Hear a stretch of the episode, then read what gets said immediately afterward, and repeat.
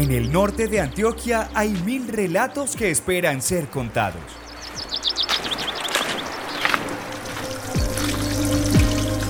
Activa tus sentidos y déjate envolver por las voces y sonidos del bosque y el páramo. Caminemos juntos por la cordillera para conocer historias de conservación y aprovechamiento sostenible.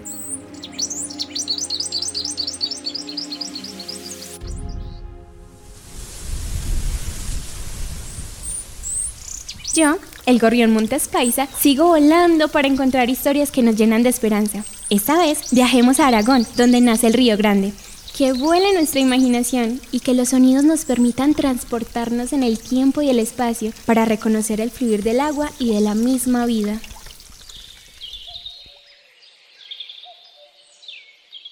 Hola, soy el Río Grande. Tengo una longitud de 100 kilómetros aproximadamente y quiero contarles sobre mi nacimiento, los lugares que recorro y los servicios que presto a la comunidad.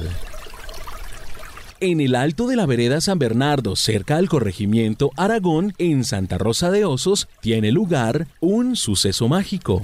En medio del intenso frío, plantas enanas como las rosetas, pullas, pajonales, entre otras, absorben la nieblina y la transforman en pequeños hilos de agua que comienzan a descender desde los 3.000 metros sobre el nivel del mar. Al ir bajando se unen a mí aguas provenientes del río Chocó y la quebradona Candelaria, que hacen que crezca y me vea más guapo.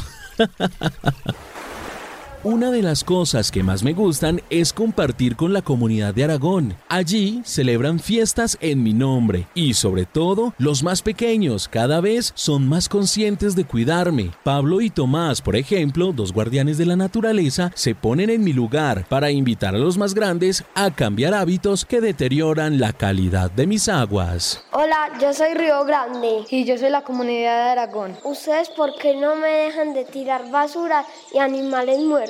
¿Y por qué no cercan los ganados para que no me aporre ni me desborden? Bueno, lo vamos a intentar, sembrar esos árboles para que tú crezcan más. Me encanta que me consientan y me protejan. A su manera, los adultos también cuentan lo que significo para ellos. Mi nombre es Neila Dilo Pera Vázquez, presidenta de la Junta Comunal de Corrimiento de Aragón. El río es todo, es una inspiración grande porque es agua la que nos da la vida. Mi nombre es Manuel Gallego, soy docente de la institución institución Monseñor Miguel Ángel Builes, el río es muy próximo, nos regala un sinnúmero de beneficios. No es solo el agua, también nos aporta material de construcción, alimento, aporta belleza paisajística. En mi comunidad de Aragón todos somos amigos, por eso quiero que conozcan a alguien con quien compartí grandes momentos, una minera artesanal, María Nicolasa Ramírez. Que agradezco mucho a Río Grande, tantas cosas que me dio, tanta comida que me dio, tanto orito, gracias Río Grande, gracias, te amo, te quiero mucho Río Grande. Cuando yo entraba al río sentía mucho frío, ya la señora me dijo, venga, yo le enseño a miñar. Ya cogía una bateíta, ella me decía cómo la movía para lado y lado, cómo asentaba el loro. Mi marido era el mejor pescador de aquí Aragón. Mucha gente se iba a pescar con él y, no sacaban nada. Y él se iba a pescar y el ratico aparecía ocho, cinco, seis truchas grandes. Y él cogía esas truchas, llegaba aquí al pueblo y ahí mi mítico no lo dejaban llegar. ¿Cuánto valen? Las vendía. Ya llevaba arrocito, panelita, huevito para la casa.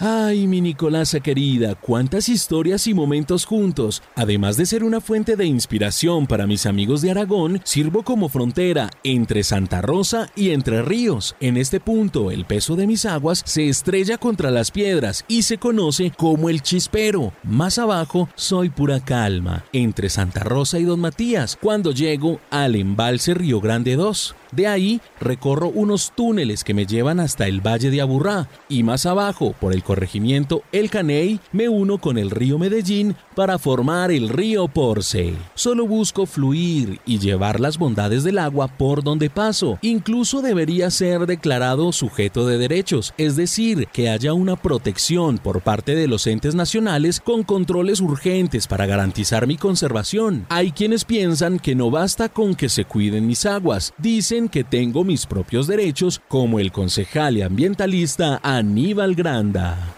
El Río Grande toma, digamos, importancia respecto a ser sujeto de derecho, entendiendo que este río genera una serie de bienes y servicios ecosistémicos que se enmarcan, digamos, dentro de los derechos que tiene la ciudadanía a un uso adecuado y sostenible, pero cobra importancia porque pues el río se entiende como ese ecosistema y que reconozcan también el valor ecológico, económico, cultural de ese ecosistema como tal.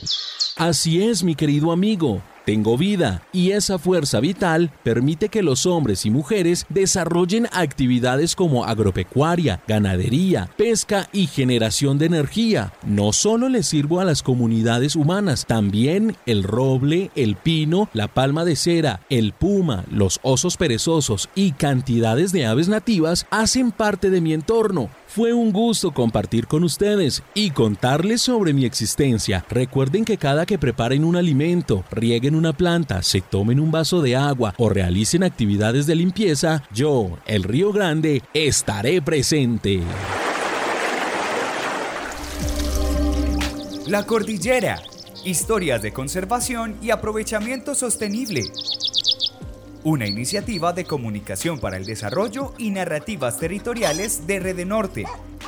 La alianza EPM PNUD y las emisoras La Voz de San Pedro, Paisaje Estéreo, Brisas del Río Chico y Radio Más.